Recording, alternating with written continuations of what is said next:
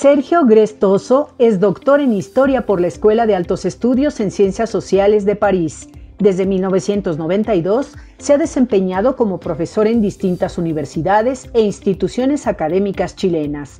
Sus investigaciones se han centrado en el estudio del movimiento popular y de la cuestión social en Chile. Es autor de numerosas publicaciones, entre las que destacan los libros De la regeneración del pueblo a la huelga general, Génesis y evolución histórica del movimiento popular en Chile, 1810-1890. Los anarquistas y el movimiento obrero, la alborada de la idea en Chile, 1893-1915. Y Asamblea Constituyente, la alternativa democrática para Chile. Entre noviembre de 1997 y febrero de 2010, ocupó el cargo de director del Museo Nacional Benjamín Vicuña Maquina en Santiago. Desde marzo de 2010 es profesor del Departamento de Ciencias Históricas de la Universidad de Chile, donde dirige la revista Cuadernos de Historia. Bienvenidos, aquí estamos con el doctor Sergio Gres, un este, honor recibirte, qué bueno que nos acompañes desde Santiago, ¿verdad? De, Chile, desde la Universidad de Chile. Este doctor, bienvenido. Buenas tardes, eh, John. Muchísimas gracias por la invitación. Este, pues, eh, don Sergio, como ya han visto en su biografía, es uno de los grandes conocedores de la historia chilena, un hombre este, progresista y comprometido también con los movimientos sociales, que ha estado siguiendo muy cercanamente eh, lo que ha estado ocurriendo en, en Chile, que tiene tanto simbolismo para México, para América Latina, la cuna del neoliberalismo, eh, la esfera de experimentación y construcción de este modelo neoliberal autoritario, represor y privatizador. Eh, este, Chile está ahora dándonos una lección eh, de este, un vuelco hacia la izquierda con los movimientos del año pasado y con el nuevo este, constituyente. Ahora, bueno, la votación apenas para celebrarla. y Sergio, pues conoce toda esta historia. Cuéntanos un poco, eh, Sergio, sobre la historia de Chile, una breve, breve curso en 10 minutos para el, público mexicano, eh, este, sobre la instalación del neoliberalismo en, Chile, eh, con el dictador Pinochet y los, este, los rezagos y las consecuencias de este sistema para el pueblo chileno en los últimos este, 40 años. Chile, al igual que otros países eh, latinoamericanos, se encaminó durante varias décadas, estamos hablando desde fines de la década de 1930 hasta comienzos de la década de los años 70 del siglo pasado, digo, se encaminó eh, hacia un modelo desarrollista de sustitución de importaciones eh, vía la industrialización impulsada por el Estado. Ese modelo tuvo ciertas virtudes, contribuyó efectivamente a industrializar el país, pero eh, al mismo tiempo evidenció con el correr del tiempo eh, muchas carencias. Y esas carencias hicieron que eh, a poco andar, situándonos hacia fines de la década del 40 o comienzo de los años 50, este modelo empezara, si no a hacer agua por completo, a manifestar síntomas de crisis. Y los principales síntomas de este déficit del modelo de sustitución eh, de importaciones vía industrialización se eh, expresaron a través de altos índices de inflación y también altas tasas de cesantía. Las razones eh, son varias y bastante complicada. Digamos sencillamente que esto se debió en lo principal a la permanente dependencia del país eh, del capital y de la tecnología extranjera, de tal manera que eh, si bien hubo industrialización durante las décadas eh, de 1940, 50, 60, esta industrialización fue siempre dependiente fue siempre incompleta. Chile, al igual que el resto de América Latina, nunca tuvo una verdadera revolución industrial. ¿Hubo industrialización? Sí, pero no revolución industrial. Y la diferencia, bien la sabemos, eh, está en el hecho de que en una verdadera revolución industrial se produce el take-off, eh, claro. el que utilizan los economistas o los historiadores económicos, el despegue, para eh, designar esa, esa alza en flecha prácticamente vertical de todos los índices de la economía, de todos los sectores de la economía arrastrados en un ciclo virtuoso por la industrialización. Eso nunca. Y la llegada de, Allende, entonces, para saltar la, historia, llegar lo más rápido al, presente, este, la, Allende llega justamente para intentar este, superar esas contradicciones, supongo, y genera otras, ¿no? O, a ver, cuéntanos. Eh, Allende y la Unidad Popular tienen por decirlo de alguna manera, la mala suerte de llegar en la fase final de la crisis del modelo de sustitución eh, de importaciones vía de industrialización, donde probablemente no era mucho lo que se podía hacer. De tal manera que el golpe de Estado rubrica una crisis económica, social y política que se arrastraba durante mucho tiempo. A Allende y a la Unidad Popular les, les toca administrar esta crisis, intentando superarla, evidentemente, pero eh, esto no logra su objetivo por los factores de, de, todos conocidos, que no son solamente factores económicos, sino también factores de tipo político, que van desde el boicot eh, por parte de la derecha y el gran empresariado afectado por la reforma de Allende, hasta la intervención extranjera de las grandes compañías transnacionales expropiadas por el gobierno de la Unidad Popular y, ni más ni menos, eso está ultra probado, la intervención de la CIA y del gobierno norteamericano en eh, los planes eh, golpistas. Entonces, cuando se instaura la dictadura militar, hay una discusión en el seno de las eh, élites gobernantes, de los militares y de sus asesores civiles, que se zanja finalmente a favor de los partidarios de la aplicación a rajatabla del neoliberalismo más extremo. Me estoy refiriendo a los exponentes de la llamada escuela de, Chicago, los Chicago Boys, que eran jóvenes economistas, la mayoría de ellos de la, de la, Universidad Católica eh, de Chile, que habían ido desde la segunda mitad de los años 50 a estudiar a Chicago y que regresaron imbuidos de las enseñanzas de Milton Friedman y de otros apóstoles del neoliberalismo, decididos a aplicar sus recetas en Chile.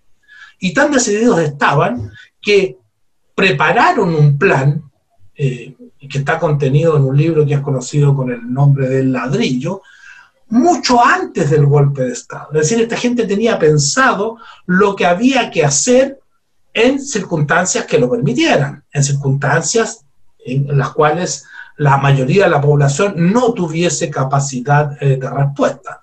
Y esas circunstancias las dio la dictadura. Con las sí, no, es fascinante porque en los, en los 70 con la llegada de Pinochet, este, incluso Chile se adelanta a los mismos Estados Unidos, porque Reagan y luego Thatcher en Inglaterra llegan después, ¿no? O sea, Chile, no solamente es el laboratorio de América Latina, sino del mundo entero con la aplicación de este modelo. Hay una consigna profusamente rayada en los muros de Santiago y de otras ciudades, especialmente en los momentos más álgidos de la rebelión popular que se extiende desde octubre del 2019 a la fecha, que dice el neoliberalismo nació en Chile y morirá en Chile. Así es. Esperemos que sea así. Por, el momento, por el momento, la primera afirmación es indudablemente cierta. El neoliberalismo nació en Chile. ¿Y por qué nació en Chile? No porque hubiese más cabezas pensantes que en otros lados, de hecho, eh, los autores de estas ideas no son chilenos, ¿ah? son norteamericanos, europeos, sino simplemente porque aquí se dieron las condiciones. Hubo una dictadura que impidió durante una buena cantidad de años toda forma de oposición exitosa, con organizaciones eh, sindicales destruidas, con organizaciones sociales en general, no solo sindicales, perseguidas, atomizadas, prohibidas, sin libertad de prensa, de reunión, de expresión, con los partidos políticos en receso, según la terminología oficial de la Junta Militar. No solo en receso, con los partidos de izquierda siendo perseguidos, puesto que se buscaba aniquilar físicamente a sus militantes, era prácticamente imposible resistir de manera exitosa la implantación de este modelo que eh, comenzó a hacerse hacia mediados de la década de 1970, una vez que eh, las contradicciones en el seno del bloque dominante, del bloque en el poder, de, la propia dictadura, se resolvieron a favor de los neoliberales eh, más extremos, puesto que había sectores de derecha dictatoriales que eran más proclives a la mantención con algunos cambios del modelo desarrollista. Y es, implicaba y es en ese es en ese contexto, perdón, perdón, te, interrumpo, pero eh, eh, no todos conocemos todos los detalles de la, la historia chilena, es importante apuntar eh, detalles específicos este, para, lo, para el público internacional. Y ese justamente en ese contexto, por un lado de un neoliberalismo radical, aplicación a rajatabla de la teoría del mercado a favor de una clase particular chilena, y por otro lado el autoritarismo, la represión, la desaparición forzada, la, la, aniquilación, intento aniquilación de la, de la izquierda este, política que se diseña y se impone la constitución de 1980. Esa constitución que hoy ya está sujeto a este, reforma, transformación, pues este, eh, renovación absoluta. Este, ¿Cuáles fueron los elementos más importantes que se incluyeron en esa constitución de 1980 que, que llevan el sello de su contexto neoliberal? Esta constitución es un traje a la medida del modelo de economía y de sociedad neoliberales. Porque, ojo, el neoliberalismo no es solamente un modelo económico, es una concepción de nombre de la sociedad, es una cultura que se desprende de sus elementos económicos y de su discurso político. Pues bien, esta constitución de 1980, que es la que queremos eh, votar al tacho de la basura de una vez por todas, está hecha a la medida de este modelo neoliberal. ¿Por qué?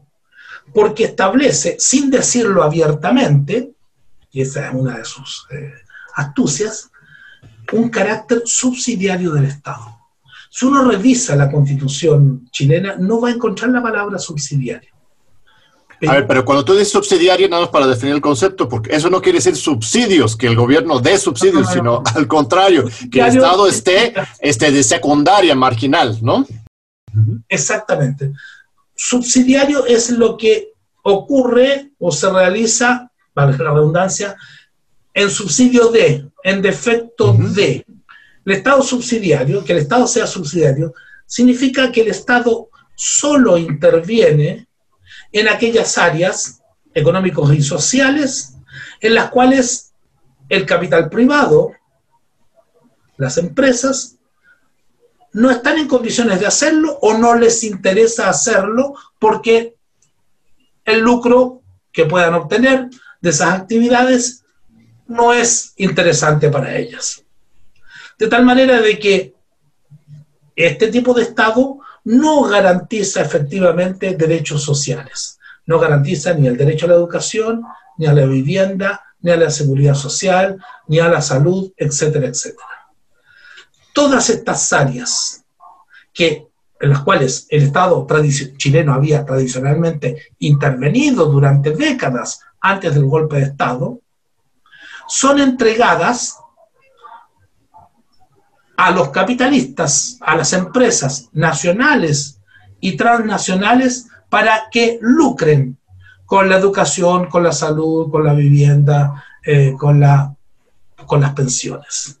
Y el Estado se reserva solo un rol muy modesto para asegurar educación, pensiones, salud, vivienda y un largo etcétera para los más pobres en condiciones extremadamente precarias y deficientes, puesto que el resto es entregado a la voracidad del mercado y del capital.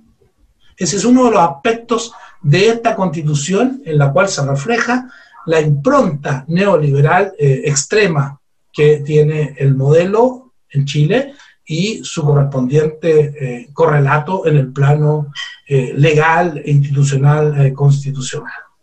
Por otro lado, esta constitución, y este es otro de los aspectos de la sincronía perfecta con el modelo neoliberal, restringe enormemente las posibilidades de que el Estado asuma, como lo hizo durante décadas, funciones empresariales, ya que establece quórum supramayoritarios muy elevados, que llegan hasta dos tercios de los eh, parlamentarios en ejercicio, para autorizar al Estado a emprender acciones de tipo económico, a crear empresas estatales. Por ejemplo, en las condiciones actuales es prácticamente imposible que el Estado de Chile cree una gran empresa estatal del litio, que es una riqueza mineral eh, de enorme importancia, sobre todo en perspectiva futura, tal como lo hizo este mismo Estado hace décadas con el cobre, a través de la Corporación eh, del Cobre, Codelco, que es la empresa eh, cuprífera más importante del mundo. Eso hoy día, en la práctica, está vedado. El Estado se ata o tiene las manos absolutamente atadas por estas disposiciones eh, constitucionales. Muy, muy importante lo que, lo que comentas, este, Sergio. A ver, perdón, te interrumpí, vas a, vas a rematar son las, las, las, eh, las eh, proyecciones en el plano político o el contrapunto eh, que tiene esto en el plano político, porque junto con... Adelante, sí. Sí, porque está todo ligado, ¿no es cierto? El otro aspecto de esta constitución, u otro de los aspectos, porque me he referido a una pequeñísima parte, es que el régimen político que consagra no es realmente eh, el de una democracia eh, a la altura de las necesidades del siglo XXI. Aquí no tenemos una democracia participativa, es una pobre democracia representativa que algunas personas hemos caracterizado como restringida, tutelada y de baja intensidad, cuestión sobre la cual podemos volver más adelante. No, es muy importante los dos aspectos, todos los aspectos, y como tú ves el neoliberalismo como un asunto no solamente económico, sino integral, político, cultural, social, y que se institucionaliza con esa constitución de 1980. Lo que llama la atención es que ya con la salida de Pinochet, este, el referéndum en su contra, una gran victoria del pueblo chileno, después de eso, la instalación del retorno a la democracia electoral, no se hubiera reformado inmediatamente esa constitución, como ocurrió, por ejemplo, en Brasil, este, o en Bolivia, Ecuador, Venezuela, todos los procesos eh, de transformación política popular se han desencadenado en nuevas constituciones. En México también somos una excepción porque tenemos una constitución pues que todavía data de la Revolución Mexicana de 1910-17, entonces es un contexto un poco distinto, pero Chile ha sido una excepción en esto, que la democratización no ha implicado un cambio constitucional. Pero me están avisando que vamos a un breve corte y regresamos con este punto, este, a seguir conversando con el doctor Sergio Gres, este, fascinante aprender la historia de Chile y de toda América Latina. No se vayan. Aquí seguimos con el historiador chileno Sergio Gres. Estamos hablando sobre la historia de Chile este, para entender el presente tan emocionante, importante de Chile. Este, te pregunté antes del corte, este, don Sergio, eh, este, ¿por qué no se este, cambió la constitución antes? Este, si hubo una revuelta popular eh, en 88, si no me equivoco, a favor de que saliera Pinochet y entrara a un sistema democrático, ¿por qué no generó eso inmediatamente un proceso también de transformación social y legal en Chile? Entre 1983 y 1987 se desarrollaron grandes jornadas de protesta popular contra la dictadura. La población salió masivamente a las calles en decenas de oportunidades, con un alto costo en vidas humanas, y esto redundó en una negociación entre las élites dirigentes de la propia dictadura y de la oposición moderada al régimen de Pinochet, con la intervención eh, bajo cuerda de una serie de poderes internacionales tales como la socialdemocracia, la democracia cristiana, la iglesia, y no solamente la iglesia chilena, el Vaticano y hasta el propio gobierno de Estados Unidos, puesto que todas estas fuerzas estaban interesadas en eh, impedir que una rebelión popular eh, derrocase al régimen eh, dictatorial. De tal manera que organizaron una transición negociada a la democracia. La dictadura no fue derrocada. En 1988 se produjo un plebiscito como salida política en el cual se debía dirimir si eh, el gobierno de Pinochet se prolongaba durante una buena cantidad de años más o si en su lugar debían realizarse al año siguiente elecciones presidenciales y parlamentarias, volviendo el régimen democrático a partir del 11 de marzo de 1990. El triunfo del no, que fue apoyado por eh, las fuerzas internacionales eh, que te mencionaba,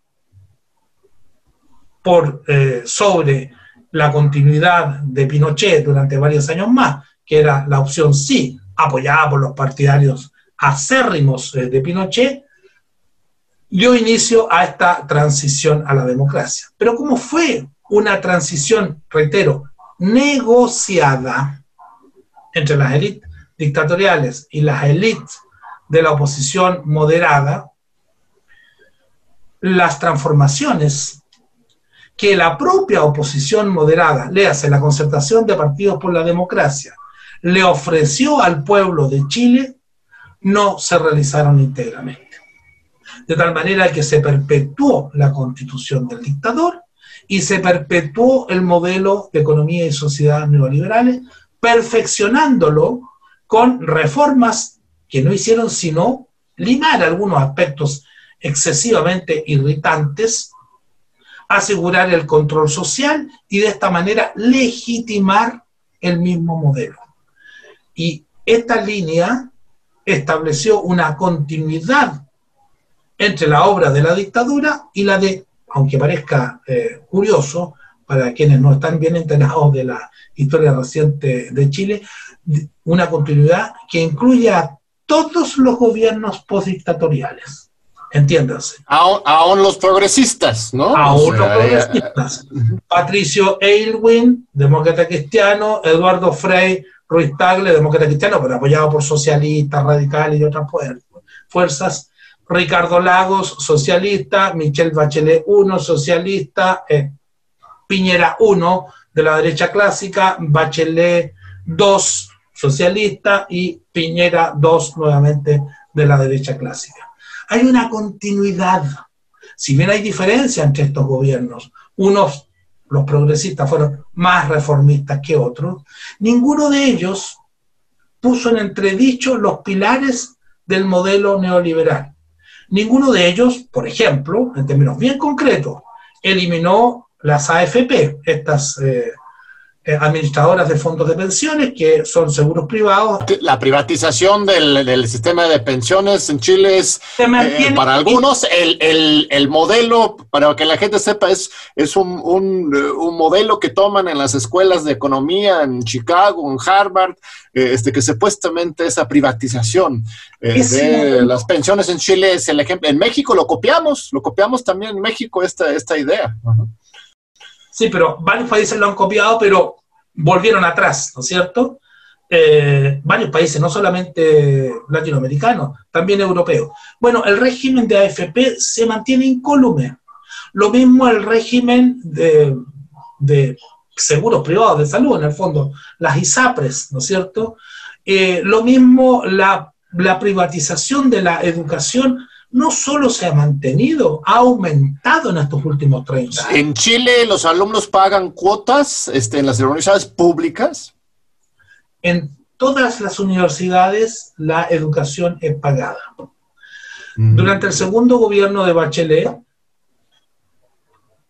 la, gobierno logró hacer aprobar una ley de, entre comillas, gratuidad de la educación universitaria para eh, un porcentaje de eh, los alumnos provenientes de los estratos más pobres, los cuales reciben una suerte de vouchers o becas con las cuales se pueden presentar, si es que sus puntajes en las pruebas de admisión son suficientes, a cualquier universidad, ya sea pública o privada, y de esa manera sus estudios eh, no van a ser pagados por la familia, sino por el Estado.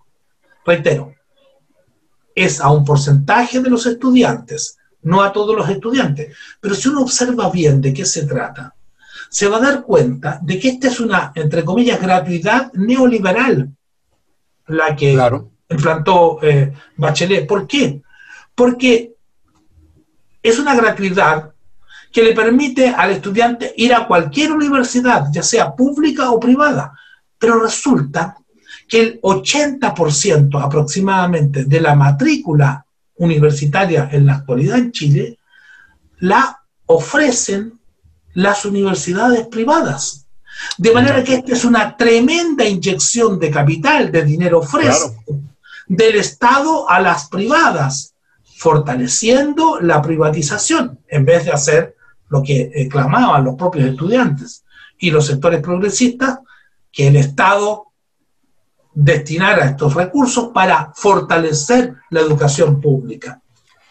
Sabes, Sergio, que la UNAM... a las universidades estatales que están ah. muy dejados de la mano de Dios, por decirlo de una manera suave. La UNAM, que es donde estamos nosotros aquí en, en, TV UNAM, eh, este, sigue siendo una universidad pública, gratuita, laica, este, tenemos 360 mil estudiantes, eh, este, unos 40 eh, mil más este, miembros profesores administrativos, eh, pero es una excepción. Luego los mismos alumnos de la UNAM no lo tienen claro lo, privilegiados que somos de tener todavía esta, aún después de también tuvimos nuestra época neoliberal muy fuerte en México, pero no pudieron, no pudieron este, privatizar la, la UNAM. Eh, otro ámbito que el neoliberalismo este, en Chile ha afectado es el tema de la propiedad estatal de este, los recursos, ¿no?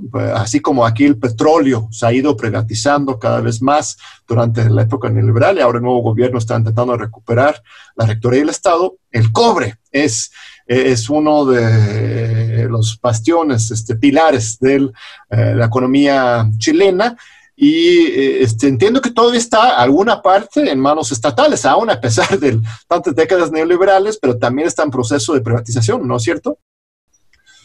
Este es un muy buen ejemplo de cómo los gobiernos postdictatoriales, especialmente los gobiernos así llamados progresistas, se acomodaron al modelo neoliberal y sus dirigentes fueron ganados por el neoliberalismo.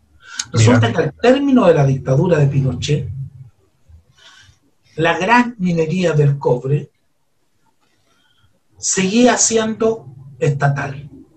90% de la producción de cobre la aseguraban las minas nacionalizadas por Salvador Allende en 1971.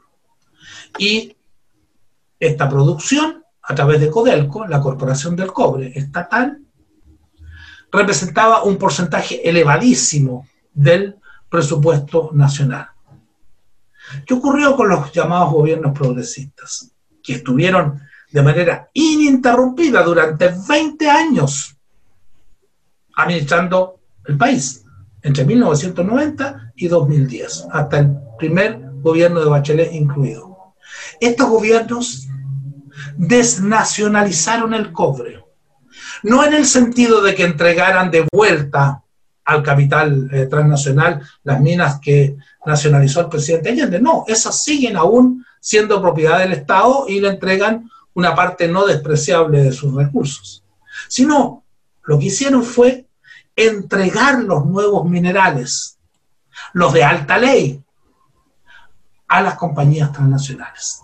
De manera tal de que hoy día estas no tengo las cifras exactas en mente, pero deben representar la producción de estas eh, compañías transnacionales a lo menos 70% de la producción del cobre nacional. Mira. O sea, la concentración de partidos por la democracia en este plano fue eh, mucho más desnacionalizadora que la dictadura. La dictadura no lo hizo, no mantuvo el cobre en manos del Estado por eh, una motivación eh, estrictamente patriótica, sino, esa es mi interpretación y de muchos otros analistas, sencillamente porque le convenían las Fuerzas Armadas, ya que existía la llamada ley reservada del cobre, que dejaba en sus manos el 10% de las ventas brutas de cobre. Ojo, ventas brutas, no de las ganancias. Bueno, el hecho concreto es que eh, los gobiernos supuestamente progresistas en este y en otros planos han continuado con la política eh, ultra neoliberal, desnacionalizadora muy, Muy importante este contexto, estimado Sergio, para entender lo que está ocurriendo hoy. Eh, está así como Chile fue un modelo, antimodelo si quieres, pero de la instalación del neoliberalismo autoritario en los 70s y los 80s. Después fue una especie de modelo de, este, pues yo no tengo otra forma de caracterizarlo, sino la farsa de la tercera vía, ¿no? El, el, hipercapitalismo con eh, este, una cara supuestamente bonita. Este, también se colapsa en Chile y ahora hay una exigencia popular para otra, otra fase, otra fase de desarrollo político y económico. Este, sin embargo, he estado siguiendo tus declaraciones y otros colegas este, chilenos. Existe, entiendo, el riesgo de que puede ocurrir lo mismo que con el referendo de 88, así como se votó en contra de Pinochet, este, terminó en una simulación, aunque hubo avances desde luego. Este, hoy, ahora el sí, aquella vez fue el no, ahora el sí, eh, este, podría ser también cooptado por este, los poderes económicos y los viejos políticos de siempre? ¿O, tú crees que la fuerza social de las calles, la esperanza, la participación del pueblo chileno sea suficientemente fuerte para ahora sí dar el vuelco histórico en Chile? La esperanza nunca se pierde, no hay que perderla. Pero efectivamente, como bien señalas, acá hay una operación política destinada una vez más en nuestra historia arrebatar la soberanía a su auténtico y único eh, titular, que es la ciudadanía, no son las élites políticas. Hace un año, el 18 de octubre de 2019, se produjo lo que muchos analistas denominan el estallido social, esta irrupción de la protesta a lo largo y ancho del país, con una fuerza, una profundidad, una extensión, una violencia a veces y una duración como nunca antes vista en nuestra historia. Ante esta explosión social, que yo denomino como rebelión popular, porque una explosión dura un momento, pero si se mantiene durante un año, con altos y bajos, flujo y reflujo, pero si se mantiene, es algo más que una explosión, es una rebelión popular rebelión popular que además tiene perspectivas políticas, porque todas las reivindicaciones tienen un punto, un denominador común, que son antineoliberales. Y gran parte de esas reivindicaciones, si no todas, convergen en una perspectiva política común, una constitución democrática que ponga fin al neoliberalismo, que asegure derechos sociales y que garantice una democracia participativa mediante la vía más democrática, la Asamblea Constituyente. Ante esta realidad, la casta política, que es la mandataria, perdón, que es la ejecutante de eh, los intereses y los designios de los poderes fácticos, de los grandes poderes económicos que financian a muchos de estos políticos. Los escándalos de financiamiento ilegal de la política han sido numerosos y muy grandes en Chile en los últimos años. Digo, ante esta realidad, reaccionan, se ponen de acuerdo, incluso fuerzas supuestamente de izquierda, y le presentan al país a las dos y media de la mañana del 15 de noviembre, tres días después de una exitosa huelga general que paralizó gran parte de la economía eh, nacional, le presentan al país como he dicho tantas veces, entre gallos y medianoche, porque las dos y media de la mañana. Esto es muy ilustrativo. Eh, aquí le llamamos el madruguete, ¿no? Es el, el mismo concepto. Bueno, este es el madruguete a la chilena, ¿ya? Así es. Un itinerario constituyente o constitucional que significa en la práctica canalizar esta tremenda energía social contestataria por una vía que pretende ser inocua para los grandes eh, intereses que están siendo eh, puestos en entredicho por la población. Puesto que se establece un itinerario constituyente en el cual, y esto se fue refrendado por una reforma constitucional el 24 de diciembre del 2019 por la mayoría de los partidos representados en el Parlamento, se pretende limitar al poder constituyente originario, que reside única y exclusivamente en la ciudadanía, para que éste no se exprese de manera libre y soberana.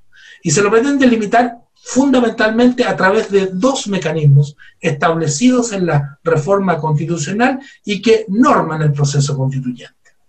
A ver, cuéntanos. El primero y más grave aunque la gravedad del otro no, es muy menor en relación con este, es que se le establece al futuro organismo constitucional, que ahora ya sabemos va a ser la convención constitucional y no la convención mixta, un quórum de dos tercios de sus integrantes para aprobar cualquier moción.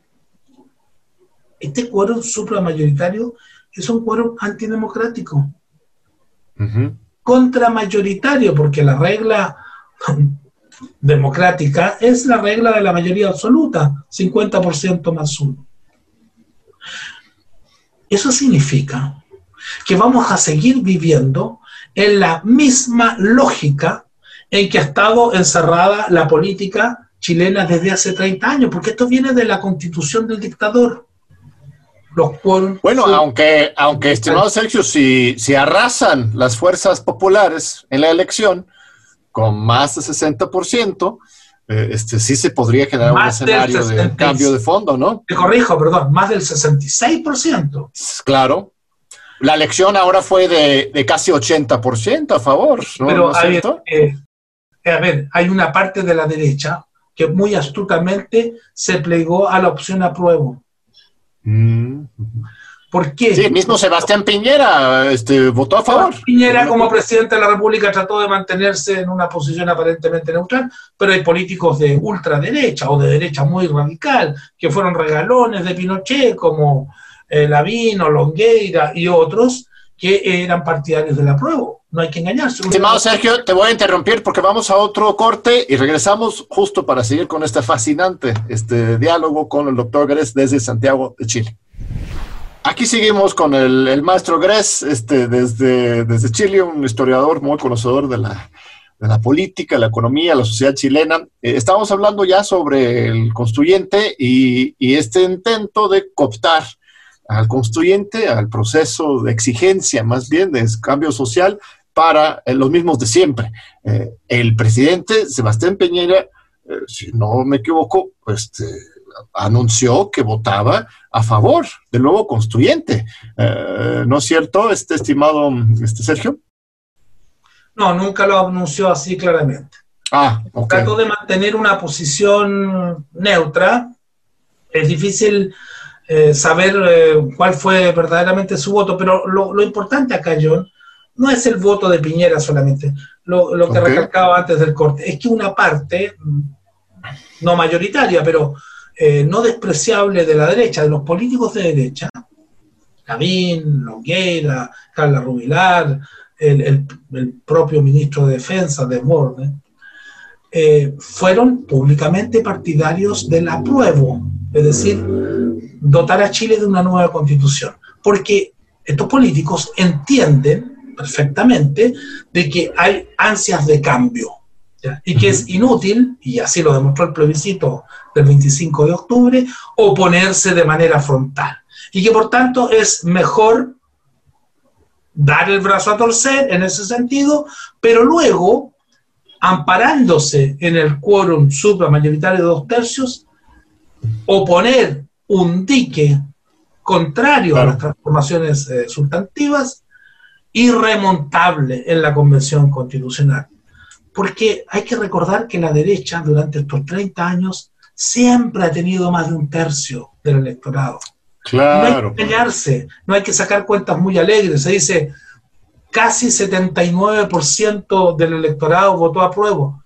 Pero esas no son todas fuerzas de cambio, porque hay, hay, votos de derecha ahí también, que se van a cuadrar y van a estar como un solo hombre, como un solo soldado en la convención constitucional oponiéndose a los cambios. Pero además, John, hay que agregar de que al bloque conservador, en muchas cuestiones que pongan en cuestión el modelo neoliberal y la democracia restringida, una parte no despreciable de los políticos de la vieja concertación, estos supuestos progresistas, se van a sumar a los votos conservadores, tal como lo han venido haciendo durante el último año, aprobando leyes antipopulares y represivas enviadas al Congreso Nacional por el gobierno de Sebastián Piñera. Entonces, aquí lo que se ha manifestado en Chile es un gran partido del orden, del orden neoliberal, que se eh, expresa de múltiples maneras y que lamentablemente, mucho temo, va a volver a expresarse más allá de las fronteras políticas formales, porque esto es transversal a ambos bloques, el bloque de la derecha clásica y los supuestos progresistas, en la Convención Constitucional. De manera tal de que... ¿Sí? Sí, decías que había dos puntos este, en la reforma constitucional hacia el constituyente que eran eh, eh, para limitar, que evitar que esta reforma fuera más radical. Uno es los dos terceras partes y la segunda, ¿cuál es, estimado Sergio? La segunda es que la reforma constitucional, producto del acuerdo, mira el nombre A, ¿ah? es muy significativo del acuerdo del 15 de noviembre del 2019, acuerdo por la paz social y la nueva constitución ¿Qué es la paz social? Es el orden de cosas que favorece a los de arriba, a los que están ganando, a los que tienen el control de la situación. Eso es la paz social. Bueno, el segundo elemento es la prohibición expresa a la Convención Constitucional de siquiera discutir los tratados internacionales firmados por el Estado de Chile. No se pueden tocar. Es terreno vedado, pues absolutamente. Terreno vedado de manera explícita, lo que significa que ninguno de los centenares de tratados internacionales firmados por Chile, entre ellos una treintena de tratados de libre comercio, tratados económicos, pueden ser puestos en entredicho. Y estos tratados no son anodinos, son tratados que amarran a la República de Chile, a su Estado, a sus instituciones, a su sociedad, al modelo neoliberal internacional. Imagina, por ejemplo, para que los eh, televidentes lo entiendan mejor, que se, eh, se está tratando de introducir una disposición en la nueva constitución que establezca, eh, de algún modo, no te puedo decir la fórmula precisa en estos momentos, pero que establezca que en Chile el Estado y no los privados van a ser quienes eh, aseguren a la población un sistema de pensiones solidario y de reparto, que es la propuesta de los movimientos sociales. Los afectados, estas empresas con fines de lucro, denominadas administradoras de fondos de pensiones, AFP, controladas en su mayoría por capitales transnacionales, especialmente norteamericanos, van a poner el grito en el cielo, pues. ¿Por qué? Porque los tratados de libre comercio de Chile les garantizan eh, sus inversiones en esta área, en este país, y así sucesivamente. Entonces, todo está hecho por la casta política parlamentaria que nos impuso estas características del proceso constituyente para que la Convención Constitucional no sea libre y soberana, no pueda rediseñar de acuerdo con la voluntad mayoritaria eh, las instituciones políticas y el modelo eh, de sociedad que, a lo menos de manera implícita, una constitución está estableciendo y garantizando.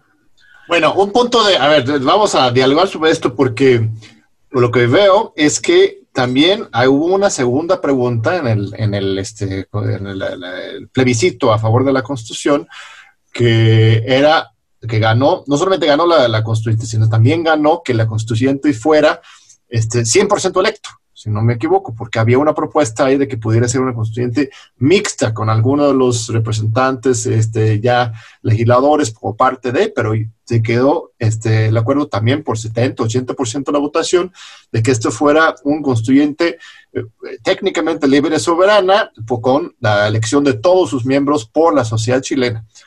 Eso es una cosa a favor, ¿no? Y el otro es, pues, el ejemplo de la Revolución Francesa, ¿no? El rey tampoco este, quiso revolución cuando convocó a, la, a los estados generales, pero este, la asamblea se declaró soberano y adelante. E, este, ¿Hay esa posibilidad de que, de que la misma constituyente nueva de Chile rebase el marco por lo cual está diseñado por estas élites? Es nuestra esperanza y es mi apuesta personal habían dos alternativas en el plebiscito del 25 de octubre. Habían dos votos en realidad. El primero, usted, ¿quiere una, usted una nueva constitución para Chile? ¿Sí o no? ¿Aprueba? Apruebo. Eso ganó por 78, y tanto por ciento. O sea, una verdadera paliza electoral. ¿Quién quiere usted que redacte la nueva constitución? Una convención mixta, esto es compuesta por mitades, por parlamentarios designados por los parlamentarios y por ciudadanos electos por la ciudadanía. Fíjate que la opción convención constitucional, es decir, un organismo 100% electo por los ciudadanos y ciudadanas, arrasó, sacó un porcentaje electoral levemente superior al apruebo, lo que te está reflejando el nivel de rechazo de la población a los parlamentarios, al Congreso Nacional y a otras instituciones del Estado. Claro. Pues bien, el hecho de que sea la Convención Constitucional un organismo electo 100% por nosotros, los ciudadanos y ciudadanas, no hace que este organismo sea un organismo libre y soberano, por las restricciones que le puso la reforma constitucional de diciembre del año 2019. Porque hay un quórum de dos tercios y porque hay temas que son tabú.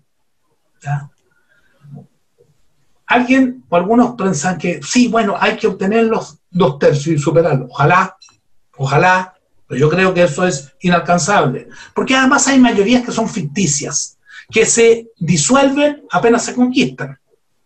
Porque no es posible, a mi entender, contar como votos efectivamente transformadores a sectores que, reitero, los hemos visto confluir con los sectores más conservadores cuando Piñera ha mandado proyectos de ley antipopulares y ultra represivos al Congreso Nacional en el último año. Por ende, pienso que la alternativa más viable, aun cuando también es difícil de implementarla, sería que con una mayoría absoluta de constituyentes eh, efectivamente transformadores, esta mayoría declarara o declare al organismo constitucional, a la convención, como libre y soberana. Claro. Y que además introduzca una figura que no está contemplada en la reforma constitucional, y ahí va a haber tener que dar una batalla política, porque una especie de tierra de nadie, que al parecer no fue eh, previsto por, eh, por, los cocineros, como se le dice en Chile, del acuerdo, cocinaron esto, eh, porque todo esto se hizo rápidamente para responder a la, a la explosión popular, a la huelga general que se había desarrollado dos días antes. Digo, introducir un mecanismo que no está previsto, un dispositivo, el plebiscito intermedio. Plebiscito ciudadano, en todos aquellos puntos, esa es nuestra propuesta, que no se alcance el quórum de dos tercios, no dirimen los constituyentes, puesto que esto no pueden hacerlo, sino la ciudadanía, en un plebiscito en, el cual se le pregunta por todos los puntos en los cuales no se alcanzó el quórum de los dos tercios. De esa manera, la ciudadanía en todo momento sigue siendo el titular de la soberanía. Y de esta manera podemos, utilizando un término en inglés pero castellanizado, bypasearnos. Sí, superar el, veto de la oligarquía, pues, ¿no? alguna vía para que de manera legítima y popular se puede este, intentar superar ese veto. Pero, a ver, aquí hay un, un factor importante, Esteban Sergio, no sé cómo estén los medios chilenos, por ejemplo. ¿Hay una pluralidad real en la comunicación, en los puntos de vista? ¿O es como en México, en Brasil, en Bolivia, en los Estados Unidos, en que los medios corporativos son los que dominan en el, mensaje? Eh, domina la televisión, la televisión está controlada por eh, grandes capitales, hasta una empresa mexicana que no voy a... Televisa. Creo que sí. Ah, mira. No me acuerdo si es Televisa, pero son, son mexicanos. tiene que ser Televisa. Si es una televisora este, mexicana, tendría que ser alguna versión de Televisa, sí. Eh, eh, existe la televisión estatal, pero la televisión estatal eh, funciona bajo la lógica binominal, es decir, del duopolio que ha administrado el país desde hace 30 años a esta parte. Son, son cargos repartidos entre la derecha clásica y, los neoliberales que componían la, antigua concertación. No, eh, y, la prensa escrita, ni, hablar. Eh, hay un duopolio también de la prensa, del Mercurio, de la empresa Copesa, que controla el 80% de la empresa, eh, perdón, de la, sí, de la, de la audiencia, de los lectores. De la prensa nacional y regional. O sea, la única posibilidad de informaciones alternativas son hoy día las redes sociales, que creo están cumpliendo un rol de contrainformación muy importante, porque una parte, espero que sea significativa de la población, se informa y le cree mucho más a lo que encuentra en las redes sociales como información alternativa, aunque también hay mucha basura, bien lo sabemos, en las redes sociales, que a los grandes medios de comunicación oficiales o más eh, eh, tradicionales. Por ende, lo que quiero decir es que aquí hay una situación política incierta, abierta. Eh, hay que dar la batalla. La batalla no está perdida. Existen posibilidades de que ocurra lo que tú señalabas como un muy buen ejemplo, guardando la diferencia, evidentemente, algo parecido a lo que ocurrió en Francia, en el sentido de que estos estados generales se convierten en, en Asamblea Nacional y la Asamblea Nacional a su vez en Asamblea Nacional Constituyente, es decir, el, el, poder constituyente originario eh, termina finalmente eh, siendo libre y soberano como debe ser. Pero la historia es un libro abierto eh, cuyas próximas páginas están por ser escritas y tengo la confianza de que vamos a poder escribirlas entre todos. Sí, y mientras, por el momento, una gran alegría las escenas de Chile desde hace un año, los jóvenes ahí brincando, los torniquetes. Nosotros también tuvimos un, eh, un este, movimiento en contra de alza del metro muy, muy importante, en que de hecho un servidor participó, todavía circulan por las redes fotos de yo ahí con saco y corbata brincando torniquetes en, diciembre de, de 2013, este, será, justo en el contexto de la reforma petrolera en México. Eh, eh, este, esas escenas de los jóvenes tomando el metro en, en, Chile, la huelga general, eh, este, la celebración de la victoria del sí en este constituyente, este, es, es, muy emocionante para todos, ¿no? La alegría del pueblo en las calles y en este contexto de pandemia, es algo espectacular. No, no, este, no hubo miedo salir a votar o a, las, a las marchas, este contexto del COVID. ¿Cómo ha impactado esto a, la política en Chile, la, pandemia? Tenemos todo un par de minutos. Sí, efectivamente, eh, el gobierno eh, tuvo la suerte de que llegara el COVID a Chile eh, a comienzos de marzo. de manera tal de que a mediados de ese mes, cuando se declara estado de emergencia sanitaria, eh, se empieza a producir un tremendo reflujo de la rebelión popular, de esta explosión que se venía desarrollando desde el 18 de octubre. Y Piñera, eh, muy ufano, eh, tuvo hasta la osadía de sacarse una foto provocadora, sentado o parado ahí al pie de la estatua del general Baquedano en Plaza de la Dignidad, que es el símbolo de, esta rebelión. Pero le duró el tiempo más duro de la pandemia, cuando finalmente por razones económicas el gobierno tuvo que empezar a soltar las amarras de las restricciones que aún existen, que no se han soltado por completo, pero eh, las más duras respecto del confinamiento de la población, aun cuando hasta el día de hoy se mantiene el toque de queda, y los militares siguen en las calles en Chile, digo, cuando eh, se superó, es la fase, espero que se haya superado porque puede volver, más cruda del COVID-19, empezaron nuevamente a eh, salir las personas a las calles, nunca dejaron de hacerlo, hubo protestas durante el otoño y el invierno, estamos invertidos acá por hemisferio, ¿cierto? Nosotros estamos así es. En, la, en la primavera, eh, durante el otoño y el invierno eh, de este año, pero cuando eh, las restricciones mayores se empiezan a soltar, nuevamente la gente sale a las calles, hemos tenido manifestaciones multitudinarias, particularmente la conmemoración del 18 de octubre en Plaza Dignidad, pero no solo en Plaza Dignidad, en muchos lugares de Santiago y en muchas ciudades de todo el país como lo hemos dicho en otras oportunidades, la rebelión popular no ha muerto. Sigue eh, en las condiciones actuales, que son condiciones restrictivas. Pero, eh, como bien señala John, a pesar del COVID, a pesar de la represión, a pesar del hambre que existe en ciertos eh, sectores de la población, esta ha salido nuevamente a las calles, porque el hartazgo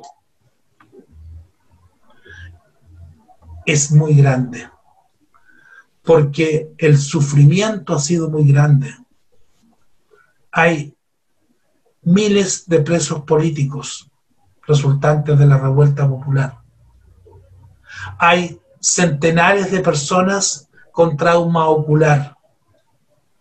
Otros tantos de personas torturadas, maltratadas, apaleadas, violadas incluso. Entonces el resentimiento, el odio social es o debe ser muy grande. muy bien, estimado Sergio. Están dispuestas a arriesgarse y no a someterse a, este poder tan arbitrario y nefasto que las está oprimiendo.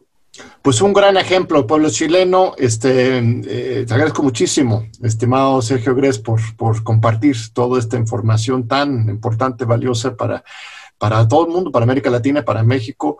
Eh, este, un honor que nos hayas acompañado aquí en, en, televisión este, de la Universidad Nacional Autónoma de México y este, espero que nos vuelvas a visitar pronto a México. Igual nosotros este, este, eh, iremos por allá para, para, estrechar este abrazo este, continental a favor de la justicia y la democracia. Y este, muchas, muchas gracias, estimado. Gracias a ti, el este, honor es mío de haber podido expresarme a través de un medio de esta gran universidad y de este gran país que es México. Muchas gracias y gracias a ustedes, esta amable audiencia. Te esperamos de nuevo en ocho días aquí en TVUNAM en tus diálogos por la democracia.